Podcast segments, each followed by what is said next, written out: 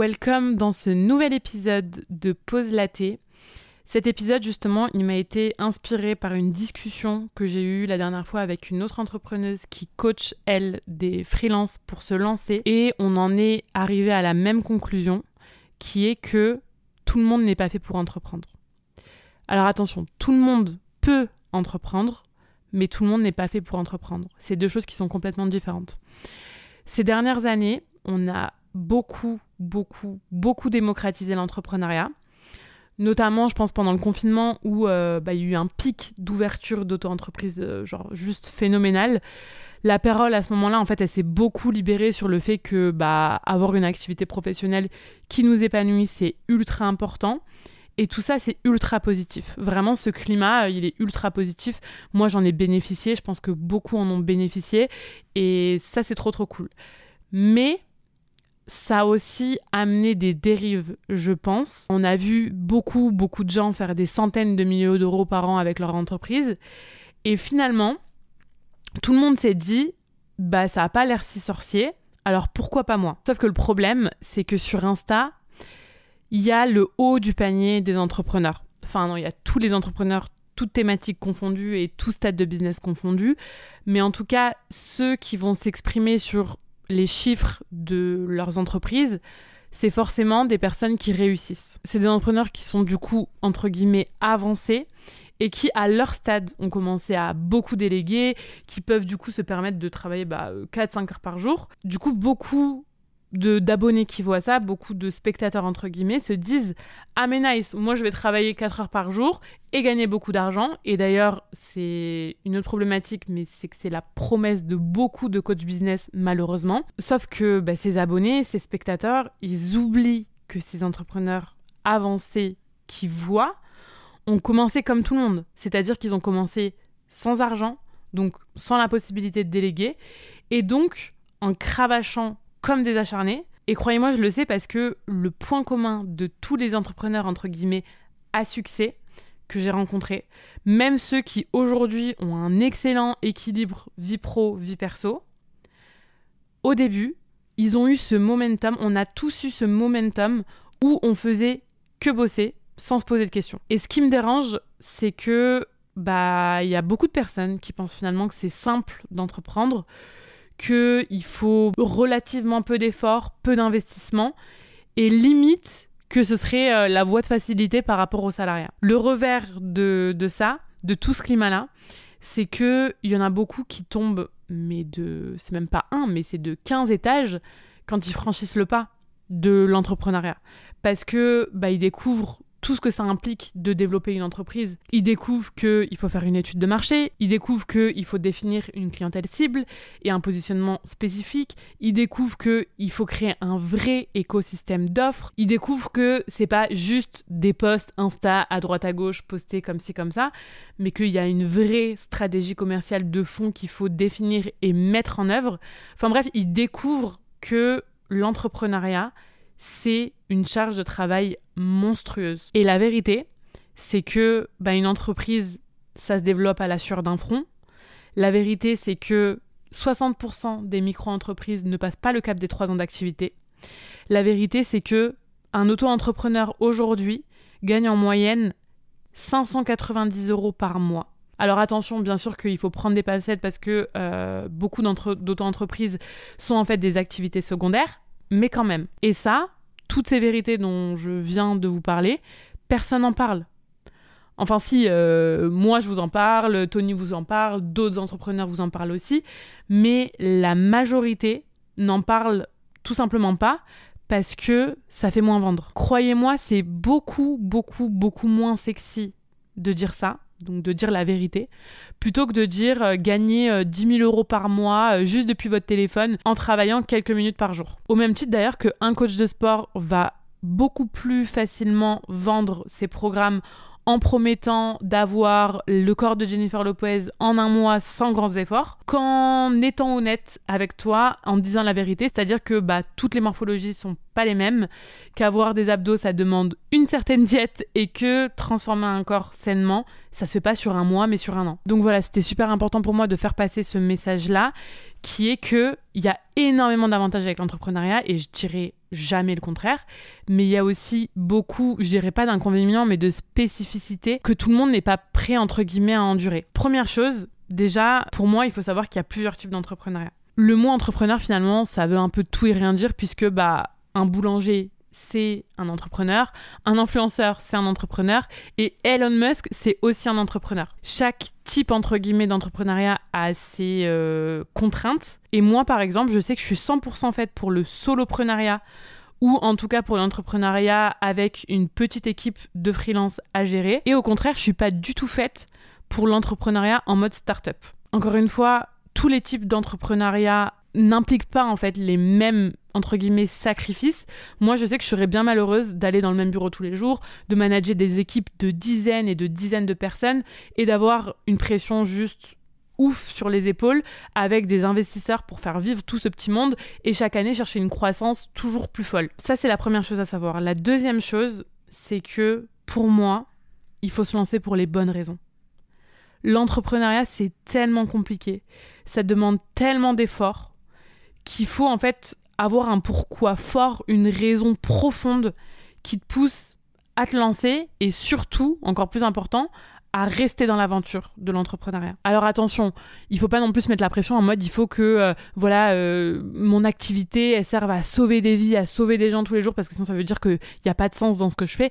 Pas du tout. Un pourquoi, ça peut être aussi un pourquoi personnel. Ça peut être lié tout simplement à la liberté. Ça peut être lié au fait que tu es passionné par une activité ou par un secteur. Mais ce que je veux dire, c'est que on ne devient pas entrepreneur par hasard. On ne devient pas entrepreneur et c'est quelque chose qu'on m'a déjà dit parce que on n'a pas trouvé de TDI et qu'on se dit bah pourquoi pas tenter l'entrepreneuriat parce que ça a l'air plus simple. On devient entrepreneur parce qu'on est amoureux du processus. On devient entrepreneur parce qu'on est passionné par ce qu'on fait. On devient entrepreneur parce qu'on aime résoudre des problèmes. On devient entrepreneur parce que on aime le quotidien d'un entrepreneur. Les entrepreneurs qui ont les meilleurs résultats, eh bien justement, c'est pas ceux qui sont concentrés sur les résultats, mais ce sont ceux qui sont beaucoup plus concentrés sur le processus. Ceux qui sont uniquement en fait obsédés par les résultats d'une entreprise vont avoir tendance à se décourager très vite. Parce qu'en fait, s'il y a que ça qui tient, s'il y a que les résultats financiers qui te tiennent, ce qui va se passer, c'est que tu vas appliquer le processus, mais tu vas l'appliquer avec douleur. Tu vas l'appliquer en t'usant, sans kiffer. Et donc, au mieux, vraiment au mieux, ça va tenir qu'un temps parce que il y a toujours un moment où il y a du moins bien au niveau des résultats dans l'entrepreneuriat. Donc s'il y a que ça qui te tient, bah c'est que tu tiendras pas sur le long terme. Je sais que je vais pas me faire que des amis en disant ça, mais c'est pas grave, on s'en fout. On ne devient pas entrepreneur parce qu'on veut vivre à Bali. Et oui, c'est une digital nomade qui dit ça, mais le point c'est que bien sûr que je profite des avantages offerts par l'entrepreneuriat mais c'est pas du tout mon pourquoi. Même si j'étais entre guillemets condamnée à travailler dans mon coin sans bouger du fin fond de la Creuse, je voudrais être entrepreneuse. On a souvent une discussion avec Tony qui est euh, entre guillemets marrante, c'est que on dit tout le temps qu'on préférait gagner 1500 euros par mois en restant entrepreneur qu'en gagnant 10 000 euros par mois en étant salarié. Et je pense que du coup ça en dit long sur notre rapport à l'entrepreneuriat. L'entrepreneuriat, ça coule dans nos veines, vraiment. Et si ton objectif c'est d'aller à Bali, et c'est tout à fait louable comme objectif, hein, je veux dire, il n'y a pas de, d'objectifs glorifiants et d'autres objectifs qui sont pas glorifiants, mais juste, bah, trouve un CDI en remote là-bas, ou prends des vacances. Et je dis vraiment pas ça avec méchanceté, je dis ça avec bienveillance, parce qu'en fait, je vois trop de gens se faire des désillusions euh, sur l'entrepreneuriat et sur certains modes de vie. Et c'est d'ailleurs pour ça que moi, ma communication, elle n'est pas du tout basée sur un mode de vie. Que j'ai fait le choix de pas vous vendre le voyage, mais de vous vendre tout simplement des compétences pour développer vos business.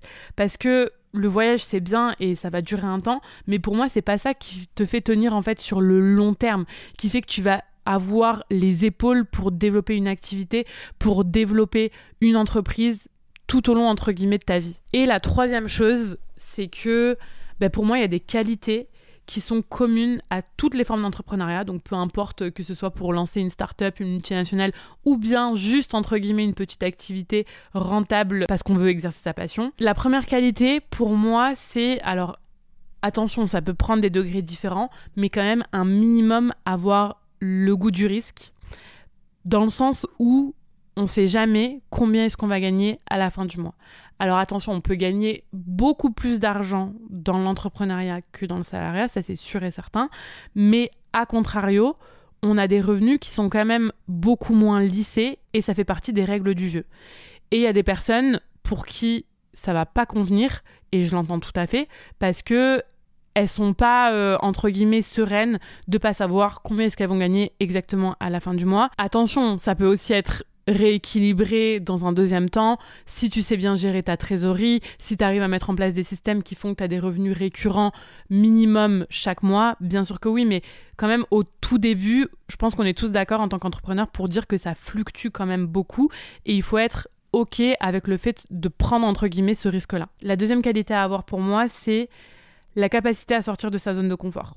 Quand on se lance dans l'entrepreneuriat, faut se mouiller, il faut se lancer, il faut apprendre, il faut développer de nouvelles compétences et il faut vraiment foncer. Je dirais pas sans avoir peur de l'échec parce qu'on a toujours peur de l'échec un peu, je pense, mais en tout cas sans que ça nous bloque et outre aussi la peur du regard des autres. Parce que quand tu te lances dans l'entrepreneuriat, tu sais que tu vas pas faire comme tout le monde et que forcément, il y a des gens qui vont te regarder, te pointer du doigt, qui vont dire ah, mes regarde, MDR, peut-être qu'ils vont se moquer aussi. Donc, il faut avoir cette capacité à y. Troisième qualité quand on est entrepreneur, comment ne pas en parler, c'est la discipline. Personne sera là pour te dire Ah, aujourd'hui, t'as pas travaillé. Ah, aujourd'hui, t'as pas fait ci. Ah, aujourd'hui, t'as pas fait ça.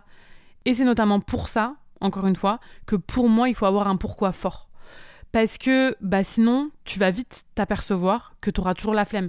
Si t'as pas une raison, entre guillemets, valable, ta motivation, elle va pas venir, la discipline, elle va pas venir. Donc voilà, il faut vraiment savoir que tu seras livré à toi-même, tu n'auras pas de compte à rendre et il faut être OK avec ça. Et moi, par exemple, c'est quelque chose que j'adore vraiment profondément, mais je sais qu'il y en a pour qui c'est pas euh, un avantage, justement. Quatrième qualité qu'il faut avoir pour moi, c'est la persévérance. Quand tu te prends 50 murs, il faut juste être prêt à te prendre le 51e. Faut avoir conscience que réussir, ça se fait pas en claquant des doigts, ça se fait pas du jour au lendemain. Faut vraiment avoir la niaque et au lieu de se dire putain mais j'ai échoué, se dire qu'est-ce que je vais faire de cet échec? Comment est-ce que je vais faire pour que la prochaine tentative soit pas un échec? Et ça nous amène aussi à la cinquième qualité quelque part qui est pour moi la responsabilisation. Si ton business il se développe pas, c'est pas à cause de la concurrence c'est pas à cause de l'algorithme, c'est pas à cause de Pierre, Paul, Jacques, c'est à cause de toi. En entrepreneuriat, tu es responsable de tout. C'est-à-dire que tu es responsable de tes réussites, mais tu es aussi pleinement responsable de tes échecs. Et ça, ça demande une énorme capacité à mettre son ego de côté. Et pour moi, un bon entrepreneur, justement, c'est celui qui sait se remettre en question profondément, qui sait remettre en tout cas en question profondément les actions qu'il a mis en place dans son entreprise pour rebondir et aller de l'avant. Voilà, c'est les qualités, je pense, principales de l'entrepreneur, tout type d'entrepreneuriat euh, confondu que je donnerais. Je dis pas que c'est des qualités qui doivent être innées, c'est des qualités aussi qui se travaillent. Je suis profondément convaincue de ça mais il faut savoir que c'est des qualités qui sont indispensables quand on veut être entrepreneur. Cet épisode, je le tourne pas dans l'objectif de vous déprimer, je le tourne au contraire plus dans une démarche bienveillante pour vous mettre la réalité des choses en face. C'est-à-dire que oui, c'est possible de développer une entreprise, oui, c'est possible de développer une entreprise en partant de rien et en ayant euh, zéro argent de côté, etc. Mais par contre, ça va demander énormément d'efforts. Moi, je suis pas là pour vous mentir, je suis pas là pour vous mettre des paillettes dans les yeux. C'est aussi euh, la différence en termes de communication que j'ai par rapport à d'autres coachs et d'autres formateurs, c'est que je vends pas du rêve en fait. L'entrepreneuriat, c'est pas que du rêve, c'est pas que du positif. Il y a aussi énormément de choses à savoir justement pour prendre la bonne direction, pour prendre les bonnes décisions et pour pas se faire de désillusions finalement. Et, euh, et, voilà quoi. Donc j'espère que ça vous aura pas dégoûté de l'entrepreneuriat. C'est pas du tout le but. L'entrepreneuriat c'est génial. Vous voyez bien sûr qu'il y a plein de contraintes entre guillemets, mais moi ces contraintes je les, j'ai envie de dire je les embrasse. C'est peut-être un peu too much, mais c'est la vérité. C'est que c'est des contraintes qui sont parfaitement adapté à ma personnalité et à ce qui me challenge dans la vie et à ce qui me fait vibrer en fait. Je kiffe mon quotidien d'entrepreneuse sans dire que je fais que des trucs que j'adore tous les jours. Bien sûr que moi aussi, euh, il y a des efforts que j'aime pas forcément fournir, comme par exemple me connecter sur le site de l'URSSAF pour faire mon, ma comptabilité, etc. Mais au global, c'est vraiment un quotidien et encore une fois un processus qui me rend profondément heureuse et qui rend profondément heureux plein de gens. Il faut juste se connaître pour savoir si ça peut être une voie qui euh, nous correspond, qui nous match finalement comme un match Tinder. Voilà, c'était le mot de la fin. J'espère que cet épisode vous aura parlé. N'hésitez pas à partager cet épisode en story. Ça me fait toujours extrêmement plaisir quand je vois vos petites stories en train d'écouter Pause Laté, que ce soit en faisant votre ménage, que ce soit en faisant votre balade du matin, que ce soit en prenant votre douche, bref, peu importe, mais vraiment je kiffe ça. Donc n'hésitez pas et puis on se dit à très bientôt pour un nouvel épisode de Pause Laté.